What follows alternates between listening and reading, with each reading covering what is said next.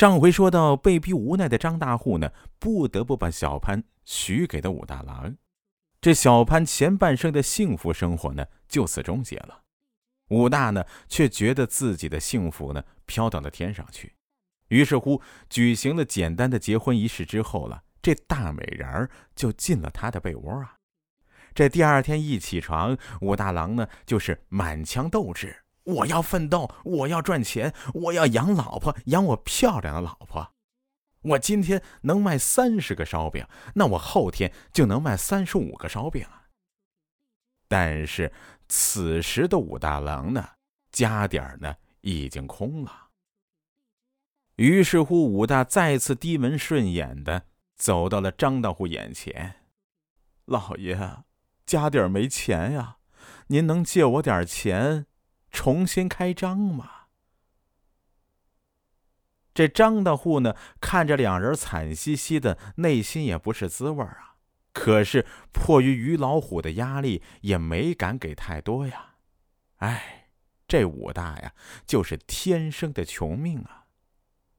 出了张家的门武大就在街头思索呀：我能再找谁再借个十两八两银子的，把这买卖重新做起来呀？他开始发愁了。突然，冷不丁有个人呢，拍了他一把，把他给拽到了一角落里。这武大醒过神，定睛一瞧，哟，张大户，老爷，您还有什么吩咐的吗？嘘，小声点儿。哎，我这儿还有十多两的提己钱，我看你买卖也不怎么好，和金莲的日子也不好过，啊，你光在铺子里卖烧饼，能赚多少钱呀？拿这些钱呢，你多做点儿啊，上街去卖。十多两银子，这可不是小钱啊！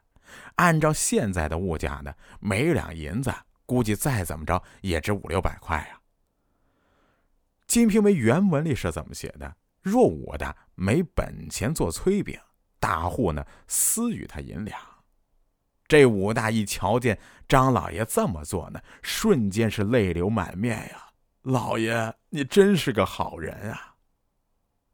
张大户也是面露惨色呀，还是微微一笑啊。大郎啊，金莲这孩子命苦啊，我是一直把她当亲闺女看的，这点钱呀，也算我的心意。我呀，盼着你们俩幸福。这大郎听到张老爷这番话的，更感动了。“Thank you very much” 之类的话呢，冲着张老爷说了一大筐啊，说了好长一阵子，俩人才依依不舍的分手了。大郎现在有了钱了，回到家之后呢，一口气儿就做满了两大筐烧饼。第二天早上伺候完金莲吃罢早饭呢，挑着担子就雄赳赳、气昂昂的。上大街上叫卖去了。这自打天上掉下来个潘金莲之后呢，武大的霉运呢到头了。这财运来的时候呢，想关门都挡不住的。武大当天呢就把这两大筐的炊饼卖了个精光，然后呢喜气洋洋的往家赶呀。可是刚进家门，就传来了一阵美妙的叫床声啊！武大郎探头往屋里一瞧啊，哎呦喂！这张老爷跟小潘是赤条条的在炕上做广播体操呢。这大郎怒火中烧啊，抬起了扁担，就悄悄出了家门啊。他他妈真怂啊！回头一想，不对呀，我是她老公，我怎么能走呢？我走了是怎么可以呀？他呢又返回来。悄悄替那两位呢把门给关上了，心想：我这老婆本来就是人家的，现在人家要拿去用，我他妈能说什么呀？关键是这张大户一句话，随时就可以剥夺了我的一切呀，钱、房子、女人，到时候我武大郎只能是又回到穷的只剩裤头的地步了吧？于是，这武大呢，郁闷的走上了街头啊。武大的心中呢，已经把张大户的父母问候了一百遍呀。你他娘的，还把金莲当亲闺女看？你妈你家的闺女都这么养啊？你王八蛋、贱人、混球，fuck you！书里原文是怎么写的？武大虽一时撞见，原是他的行货，不敢生言呀。那咱再回表房中的二位，俩人做罢了广播体操呢，金莲也对张大户破口大骂起来了：“天下的男人都死绝了吗？你他娘的让我嫁给这么一货，一点上进心也没有，就他娘的会做烧饼，尤其是晚上，那地方跟他妈个图钉似的，半个时辰也不见他动一下。我他妈这辈子做了什么孽呀？碰到这么一极品！”书里原话是怎么写的？找紧处却是锥板也不动。此时的张大户呢，是累得瘫在床上，呼呼冒汗，口中不时的应着：“哎，金莲，你呀，再忍他几年。千方百计我弄到手的天鹅肉，我怎么会舍得让出去呢？”如果说我要给你找个帅哥，远远的嫁出去了，我回头怎么面对那个母老虎啊？这他娘的纯粹是开玩笑啊！在张大户的心中，恐怕是只有性没有爱吧。单从感情上而言，我觉得骂张大户龌龊，都有点侮辱了这个词儿。日子呢，还是要一天天的过。这武大的家呢，此时就像格林童话里写的那样，每天早上小矮人上工去了，这小老头进来了；黄昏的时候，小老头出来了，小矮人又回到了家里。可惜呢，时间不长，小老头呢，终究是干不过小矮人的，他病危了。原文里是怎么写的？写的是：忽一日，大户患得了阴寒病症。那中国有句古话呀，叫做“色是刮骨钢刀”啊。在此呢，我也跟各位说句实话，《金瓶梅》呢，确实是一本劝人啊不要沉迷女色的书。《水浒传》中的潘金莲呢，也只是婚外情出轨。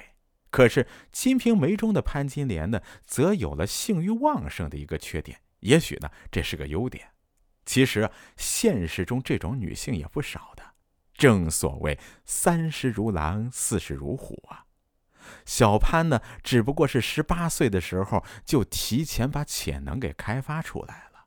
所以呢，在小说里，潘金莲遇到的好色男人呢，大多都是精尽而亡的下场啊。